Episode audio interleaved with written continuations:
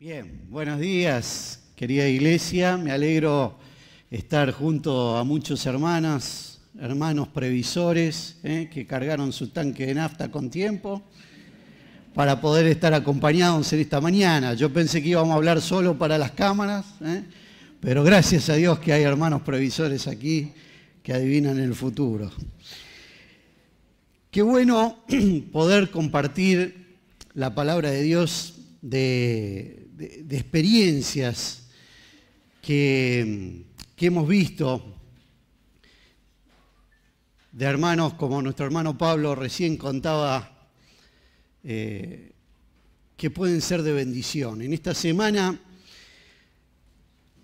me tocó estar en relación con muchas personas que me enseñaron de una u otra manera cómo ser de bendición.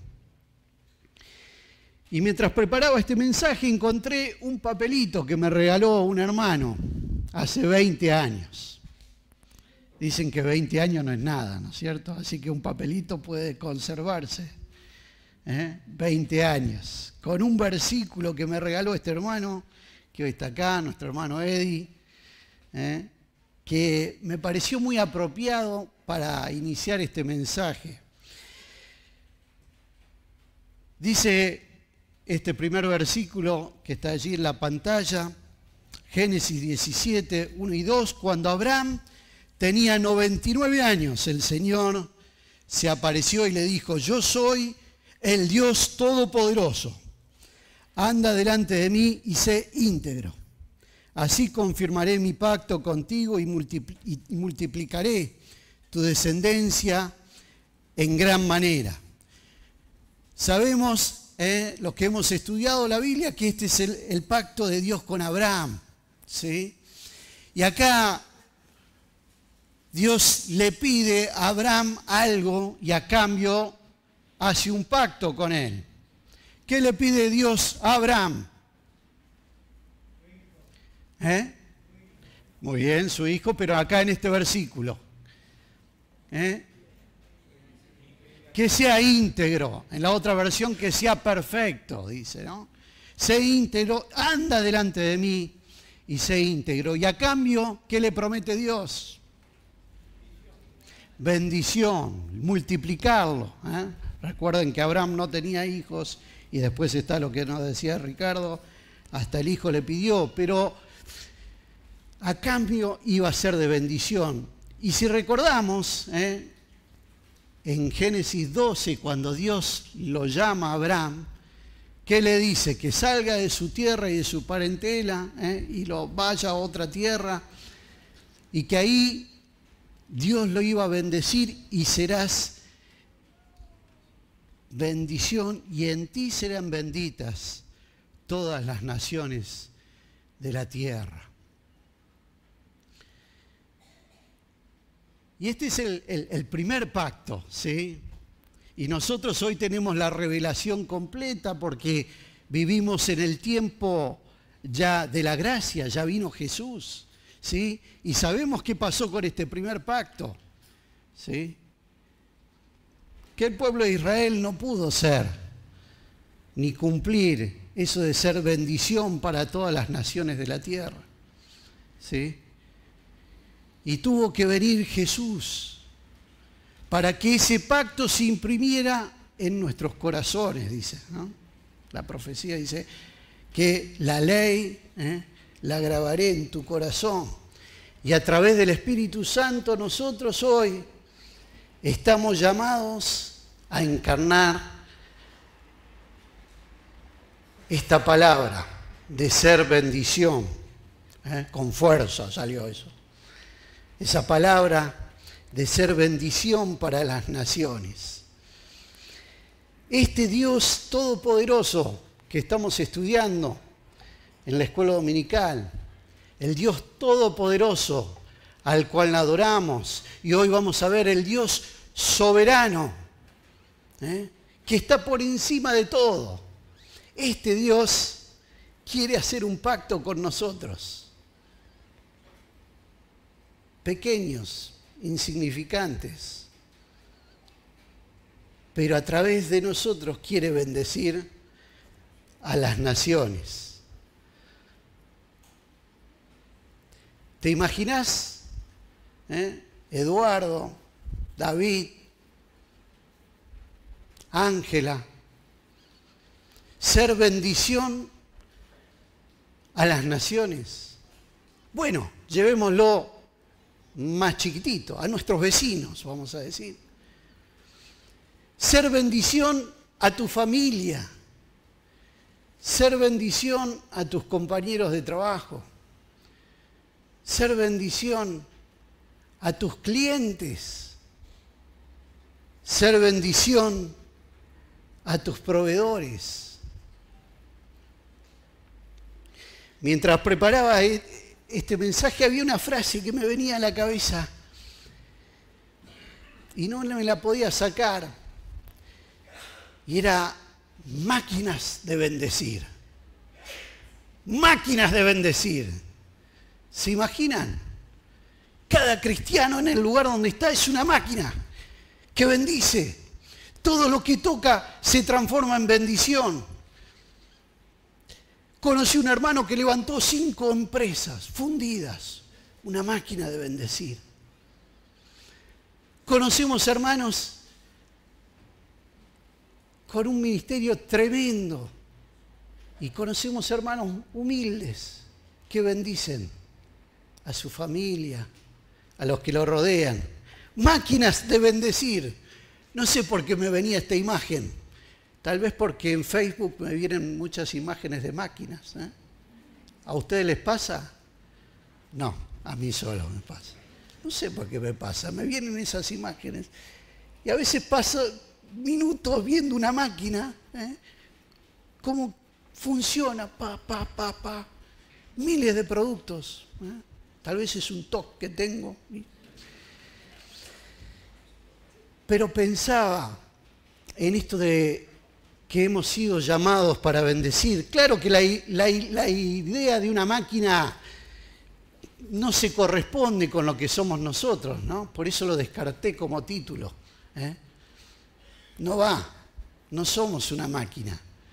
Dios no creó robots y los puso ahí en el mundo para bendecir. Creó seres humanos con capacidad de elegir, ¿eh? con libre albedrío. Y ahí está el tema, ¿no? Tenemos que decidir ser de bendición, tenemos que decidir tomar ese desafío. Lo cierto es que Dios nos dejó en su palabra todos los principios que si los aplicamos podemos ser instrumentos de bendición. Hace unos años estaba en el trabajo y una jefa que, tenía en ese momento en el Ministerio de Economía, atea ella, me dijo, acabo de venir de un curso de liderazgo. Sí, le dije, qué bueno. ¿Y qué viste en el curso de liderazgo? un estilo de liderazgo revolucionario. Tenemos que aplicar eso. Sí, le digo. ¿Y de qué se trataba? El líder siervo. ¡Wow! ¿Líder siervo? ¿De qué se trata? Es el líder que hace que las cosas se hagan no a través de los gritos o a través del ejercicio de la autoridad, sino siendo él el ejemplo. Le dije, la verdad que estoy sorprendido. ¿Viste qué revolucionario? No, digo, estoy sorprendido porque nunca pensé que iba a llegar este día. Que vos siendo atea cites a Jesús. ¿Cómo a Jesús? Si esto es una teoría nueva. No, le digo, mirá, mirá este versículo. Mateo 20, ustedes lo conocen, y lo llamó Jesús y le dijo, como ustedes saben, los gobernantes de las naciones oprimen al pueblo y a los altos y los altos oficiales abusan de su autoridad. Pero entre ustedes no debe ser así, al contrario. El que quiera hacerse grande entre ustedes deberá ser su servidor. No puede ser, dijo. No puede ser. Bueno, en todo caso, esta es una teoría de liderazgo y habrá otras también. ¿eh? Lo cierto es que sabemos que este modelo funciona. Lo hemos visto en nuestras iglesias, lo hemos visto en nuestro trabajo. Algunos líderes cristianos lo han aplicado y otros lo han llevado al campo de las ciencias sociales y por cierto han ganado algún dinero con este modelo del liderazgo siervo. Pero ¿se imaginan si nuestros líderes adoptaran este modelo de servicio? ¿Qué bendición sería? Tener políticos que se ponen al servicio de la gente y son ejemplo. Tener empresarios que se ponen al servicio de la empresa y del cliente, ¿sí? Y son ejemplo. Revolucionaría realmente nuestra sociedad. Si aplicamos los principios de la Biblia, podemos ser de bendición. Y esto que digo, en el campo de las ciencias, tal vez sociales, también se aplica. O en las ciencias empresariales, mejor dicho, también se aplica en otros campos, como la psicología, por ejemplo. Cuando leemos versículos como Isaías 26:3. Tú guardarás en completa paz aquel cuyo pensamiento en ti persevera, porque en ti ha confiado.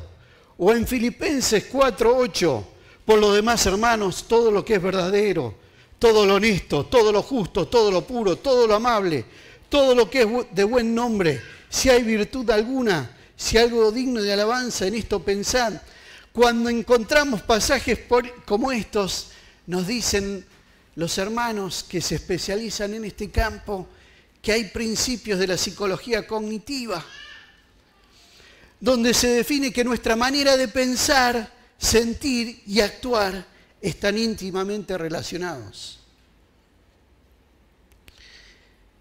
Lo mismo pasa si actúo de determinada forma entonces es lógico que me sienta de tal o cual manera.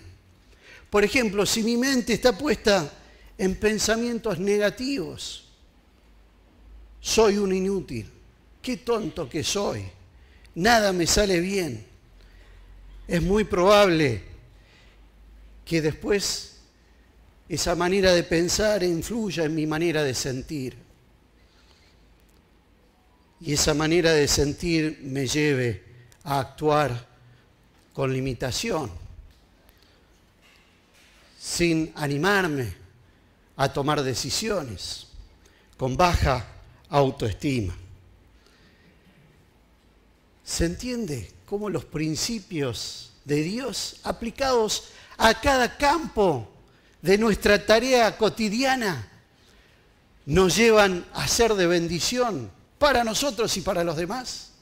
Podríamos seguir toda la mañana citando ejemplos como estos, hasta en el boxeo. ¿eh? ¿Cómo sería? Y bueno, hasta el versículo es mejor dar que recibir, ¿no? Ese es un, ¿eh? un, pequeño chiste para que se distiendan y se acuerden de algo de lo que hablamos en esta mañana. Pero ¿cuántas veces dimos y recibimos más a cambio? Sin ir más lejos, hoy, antes de comenzar la reunión, un hermano me daba este testimonio. Di y recibí más. Doy y Dios me bendice. Qué bueno que pongamos los principios de Dios en práctica para ser de bendición. Porque Jesús dijo en Mateo 5, 13, ustedes son la sal de la tierra. Esa sal que impide que el mundo se pudra. El mundo se está pudriendo, ¿no es cierto? Se está pudriendo esta manzana azul, cantaba nuestra hermana Claudia hace 20, 30 años, bueno, no vamos a decir. Está herida de un veneno mortal. ¿eh? El pecado. El mundo se está pudriendo y se seguirá pudriendo si no fuera por esa sal que somos nosotros, que hemos sido puestos en el mundo para conservar y que no se pudra del todo. ¿eh? Para hacer luz, como sigue este pasaje, ¿eh? y no se enciende una luz para poner abajo de un cajón, sino para que ilumine. Y nosotros, hermanos, tenemos que animarnos a brillar con esa luz y hacer esa sal, porque el mundo no va a cambiar, la Argentina no va a cambiar, nuestra empresa no va a cambiar si nosotros ¿eh? no somos esa sal salada. Porque si Dios hubiera querido cambiar al mundo a través de la política, no hubiera muerto en una cruz sino fundado un partido político. Está claro eso, ¿verdad? Él decidió que el cambio sea de adentro para afuera. No sé por qué eligió este plan, pero su plan fue morir en una cruz, ¿sí? Y que el mundo se salvara por la locura de la predicación, dice el apóstol Pablo. Y más loco aún, encomendarle este plan de salvación a personas limitadas como nosotros, pero con las herramientas para ser de bendición. ¿Cómo vamos a ser sal y luz? Y con esto termino. Tal vez regalando bolsitas con bombones a nuestros vecinos como hace una persona de esta congregación, con un versículo y una palabra de esperanza. Qué tremenda bendición. Dar es mejor que recibir. Tal vez atendiendo a nuestros pacientes en el consultorio y preocupándonos no solo si nos va a pagar con OSDE o Swiss Medical o si es particular, sino también dando una palabra de esperanza en una situación extrema, como hacen hermanos, hermanas de esta congregación. Tal vez siendo jefes sensibles y pagando lo que es justo y dando aún más al empleado porque sabe que está en necesidad. Y siendo el líder siervo que hablábamos al principio, como hacen hermanos de esta congregación. Tal vez involucrándose en política o siendo un servidor público y siendo distinto a los demás. En esta semana escuché dos testimonios de políticos cristianos, que son una bendición, traen bendición, prosperan porque la gente ve el testimonio. Qué impresionante. Este poder de Dios que está en vasijas de barro, porque no somos más que eso, instrumentos de bendición, vasijas de barro que dejan ver el poder de Dios a través de nuestra debilidad, o tal vez siendo de bendición en nuestra casa, compartiendo la palabra con nuestros hijos, siendo un esposo amoroso con la esposa, siendo de ejemplo de cómo es Dios con nosotros. Son muchas las maneras en las que podemos ser sal para que el mundo no se pudra. Pero también Jesús dijo que si la sal se vuelve insípida, si la sal pierde su sabor, no sirve más para nada. Y qué triste es ver a cristianos que desempeñan todas estas funciones que dije antes, pero son insípidos. Dan vergüenza. También en esta semana vi hermanos así. Pretenden cambiar el mundo con formas de ser individual que ni siquiera los no cristianos son así. Insípidos, qué tristeza. No sirven para nada, dice Jesús, solo para que el mundo camine sobre ellos y los pisotee. También conocemos de esos casos. El desafío en esta mañana, hermanos, es que podamos creer lo que dice la palabra de Dios. ¿Crees que podés ser de bendición? ¿Crees que podés ser la sal que hace que tu familia no se pudra? ser la sal que haga que tu empresa marque la diferencia. Ser la sal que haga que esta sociedad pueda encontrar un rumbo. Yo creo que sí. A veces la sal pica, ¿no es cierto? Cuando tenemos una herida y nos metemos en el mar, agua salada, nos pica. Pero también la sal cicatriza. Se usaba ¿eh? como un instrumento medicinal en ese tiempo. Así que que Dios nos bendiga en esto de ser sal, para que sanemos heridas también, para que cicatricemos heridas, para que evitemos que este mundo se siga pudriendo. Que Dios nos bendiga.